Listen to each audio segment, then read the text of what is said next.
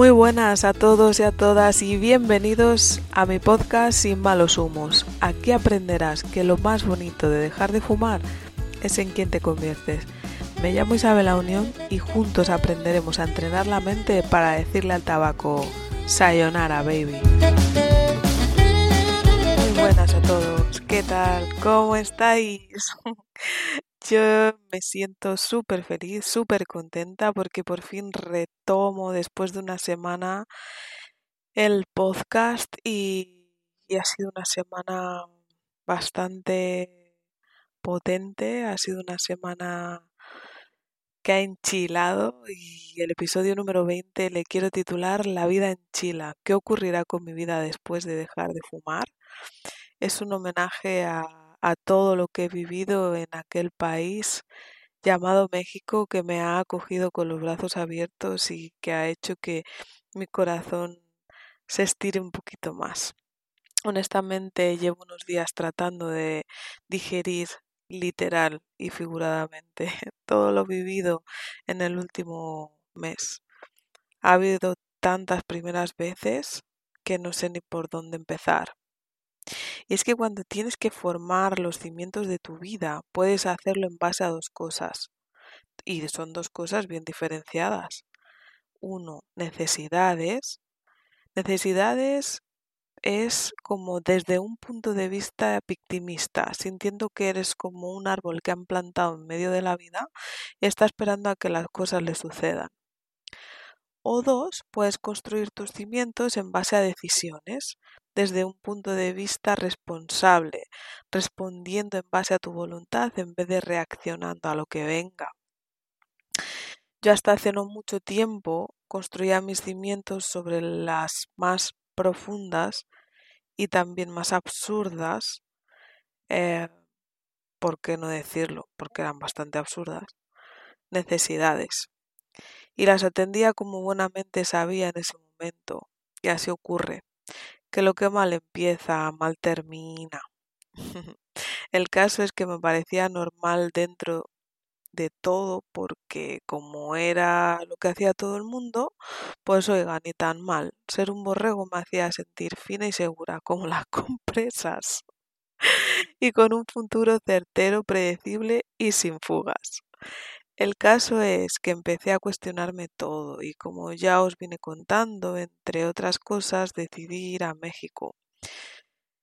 Esto formó parte de mi experiencia de vida, apertura mental, rotura de creencias y crecimiento personal y profesional. ¿Y sabes qué? Sentí el mismito miedo que cuando decidí dejar de fumar. Meterme en un campamento, aprender a correr, saltar, brincar y relacionarme con el movimiento o fumar mi primer cigarro. Porque lo creas o no, yo no sé tú, pero yo ahora, después de todo, recuerdo peor el momento de empezar a fumar que el momento de dejarlo. ¿Y sabes por qué? Fue muy simple, porque cuando empecé sabía que me estaba metiendo en problemas. Había visto a mi abuelo morir y sospechaba que mucha culpa tenía el tabaco, pero tenía miedo de no hacerlo y necesitaba no quedarme sola para siempre, así que estaba empezando un problema que conllevaría muchísimos más problemas y mentiras a lo largo de mi vida. Y la verdad es que era consciente de ello. Sin embargo, cuando decidí dejarlo, Sabía que la soledad formaba parte de mi identidad. Me sentía y me siento a gusto y descubrí por qué la gente me decía que molaba tanto estar a mi lado, que transmitía paz y que era muy graciosa. La verdad es que por primera vez me lo daba a mí. Sabía que se venía un gran crecimiento y un salto cuántico en mi vida, y me daba igual el resultado, porque lo más bonito era en quién me estaba convirtiendo. Pues que me voy de madres. Ir a México suponía muchísimas primeras veces, muchísimas decisiones, muchos miedos atrás. La verdad es que nunca imaginé que tantos. Y por eso me recordaba dejar de fumar, porque es muchísimo más lo que te imaginas que lo que luego sucede. Como sabes, antes de dejar de fumar, fui poniendo a prueba mi mente en reiteradas ocasiones. Me fui cuestionando absolutamente todo, porque había descubierto que la gran parte de las cosas que pensaba no eran reales. Pero mi cuerpo las sentía como si lo fueran. Hoy te cuento que dentro de mis mayores miedos ocupaba un buen lugar el miedo a volar. Sí, me daban miedo los aviones, las alturas y bueno, todo lo que pone en riesgo tu vida. Así que a golpe de decisión me cargué creencias como no puedo volar sola porque volar me da miedo. Además, viaje intercontinental. Trece horas como trece soles. Por otro lado, era la primera vez que me montaba en avión como persona que no fumaba. No te puedes imaginar mi cerebro y sus recuerdos. Mamma mía. Ni los supermercados con los polvorones y los villancicos en octubre taladran tanto la mente como me taladraba a mí recordándome que tenía que quemarme los labios en la puerta del aeropuerto antes de subir al avión, que era lo que hacía siempre. Por primera vez me separaba de mi bebé. Otra, otro miedo, otro terror, otra culpa y de mi marido y era consciente de que la única que estaba montándose el drama en su cabeza era yo, porque la enana iba a estar bien, ya que aún su cortecita prefrontal todavía no razona, afortunadamente, por cierto. Así que México, ¿eh? No era cualquier destino. Notaba el silencio en las personas de mi entorno más cercano cuando dije que me iba para allá. Se mascaba el miedo como en la película esa del cuchillo sangrante parecía que me iba a la cárcel, no sé, a morir. Mi hermana, que suele ser muy honesta conmigo, me reconoció y me dijo, Isa, tengo un poco de miedo, cuídate mucho. Mis padres me recordaron que allí secuestran y te meten drogas en los bolsillos. Eh, gran intento de protección, pero no, esta vez no era el borrego al uso. Esta vez me convertí en una auténtica Black Sheep Plus. Así se llama la linda comunidad que creó Idalia González. Ella es la maestra que me impartía eh, la experiencia a la que fui, que se llamaba Money and Mind, y que me certificó mi título de finanzas personales o finanzas conscientes, para que me entiendas. Espero entrevistarla pronto en el podcast para que os nutráis de tanta sabiduría. Además es muy salada también. Así que llegué allí y en la fila de las aduanas conocí a un extremeño muy simpático que me acompañó a reservar un taxi, ya que a última hora nadie podía irme a buscar al aeropuerto. Y por cierto, de esto se están enterando ahora mis padres. hola papá, hola mamá. Para ir hacia el hotel, el taxi que, pues bueno, que me llevaba hacia el hotel para reenrutar un poco todo lo que os estoy contando. E inclusive este amigo extremeño me dio muchísimas recomendaciones. En ese momento aún me sentía segura con alguien de la tierra que conocía a México, puesto que su novia era una médico mexicana. Hola amigo. Cuando iba a coger el taxi, eh, me dijo que le pasara la ubicación a alguien, porque podía pasar cualquier cosa, y también me dio dinero. Muchísimas gracias, amigo. Así que la abundancia vino a mí desde el momento en que pisé México. Y ahí, con todo lo que él me contó, mi cabeza entre el cansancio, los nervios, el entorno, ya no pudo más. Empecé a imaginarme de todo. Estaba literalmente asustada. Agarré mi teléfono y entonando mi mejor acento de telenovela, hice como si llamase a alguien y le decía que estaba mandando la ubicación, pero que había atasco. ¿Qué onda? Te estoy mandando la ubicación. Ah, un rollo así. así que le pedí que por favor me fuese a buscar el hotel. Y esta artimaña solamente fue para que los taxistas que iban conmigo se percataran de que los tenía ubicados y los tenía bien fichados. Menuda película que me monté. Luego descubrí que diciendo atasco ya me había vendido yo sola y que por mucho que había visto Rebelde Way en ese momento, lo más que pudieron pensar es que tenía algún tipo de retraso. Así que nada, de verdad que por un momento sufrí. Los 50 minutos de taxi Me dieron para Goya, para Oscar, para Grammy y hasta para Nobel de la Ciencia. Toda mi creatividad estaba volcada en hacer un cuchillo con la cuchara de remover el café en el avión. Oiga, nunca se sabe, ¿eh? ¿Y si me tenía que defender?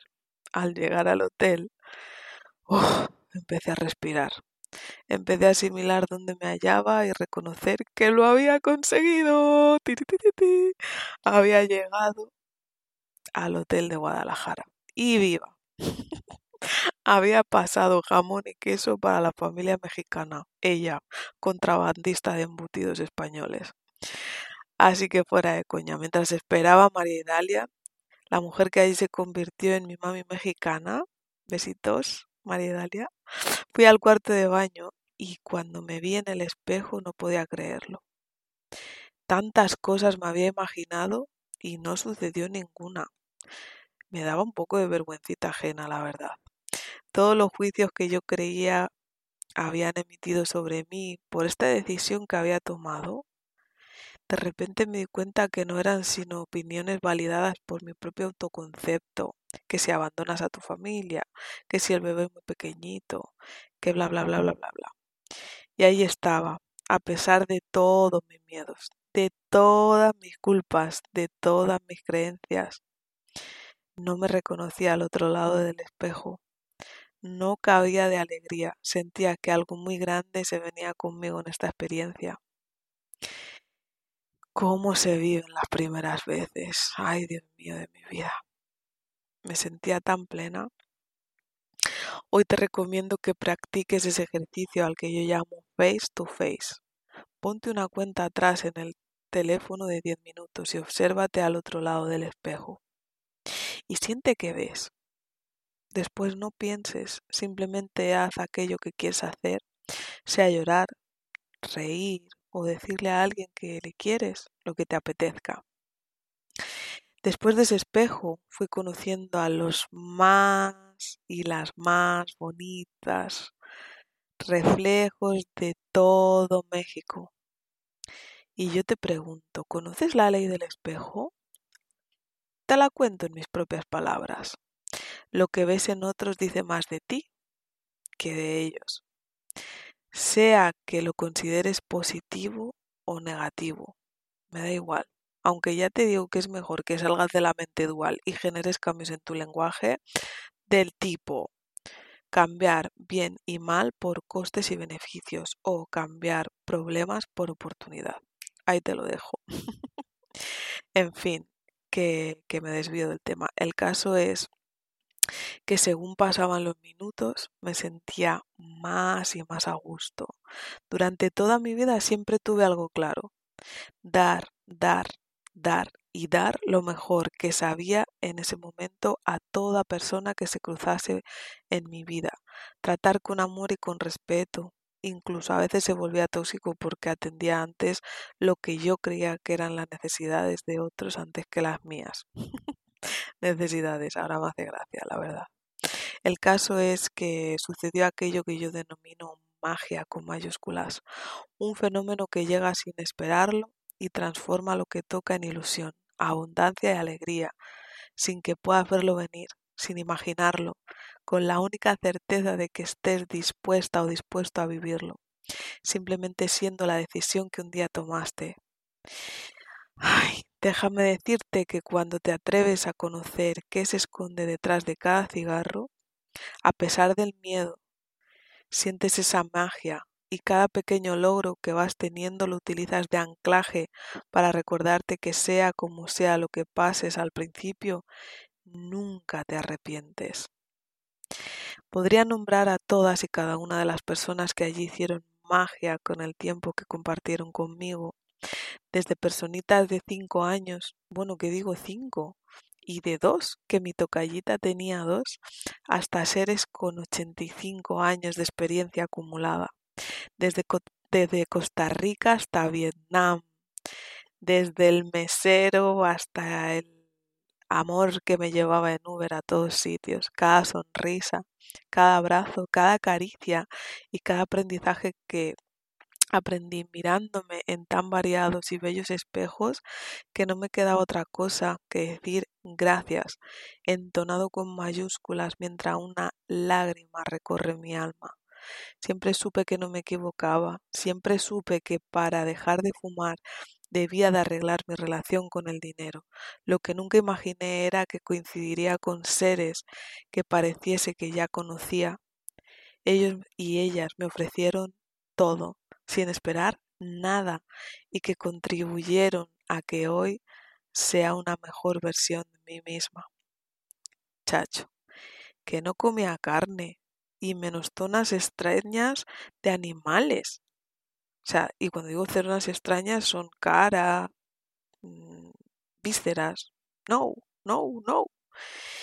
Y en un momento yo me vi ahí, con dos pedazos de personas comiendo tacos de birria, de tripa, de lengua. Definitivamente, si hoy tienes que quedarte con algo, es con que la experiencia siempre supera la creencia. Te lo digo yo, que jamás pensé que iba a probar ese tipo de alimentos. En fin, para finalizar este capítulo, bastante intensito por cierto, pero lleno de cariño, quiero compartirte una metáfora que ahí aprendí. Tu mente y tu cuerpo se van adaptando a lo que piensas y según lo que piensas, sientes. Según lo que sientes, tomas acción. Y según tomas acciones, te llegan tus resultados. Si cambias lo que piensas, cambiarán tus resultados. Al principio es desagradable. Al cerebro no le gusta que cambie su dinámica, sus rutinas. Es como la primera vez que comes chile. Dios, maldito pepino y cacahuete enchilados. Ellos te dicen cacahuate. Esto me hizo mucha gracia. Aquí sale el mapa mental español que me hizo reír un montón allí en mis experiencias con mis compañeros.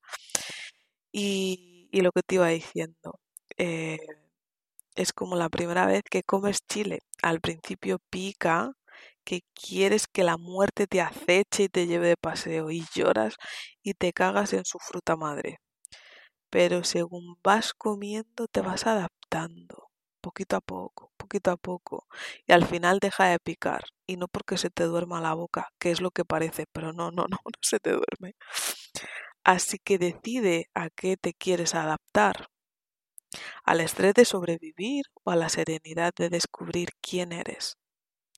A pesar de que todo cambio en Chile y no sepas si sea más dulce o más amargo, pero decide. Por cierto, antes de irme, te tengo que contar que me tuve que comprar un teléfono y descubrí que ahora los teléfonos pueden cargar a otros dispositivos, vean sea otro teléfono o los cascos o, o lo que sea. Sí, la señora es teleco y nos actualiza como debería. Pero bueno, yo lo acabo de descubrir. Y dirás, ¿por qué nadie me cuentas esto?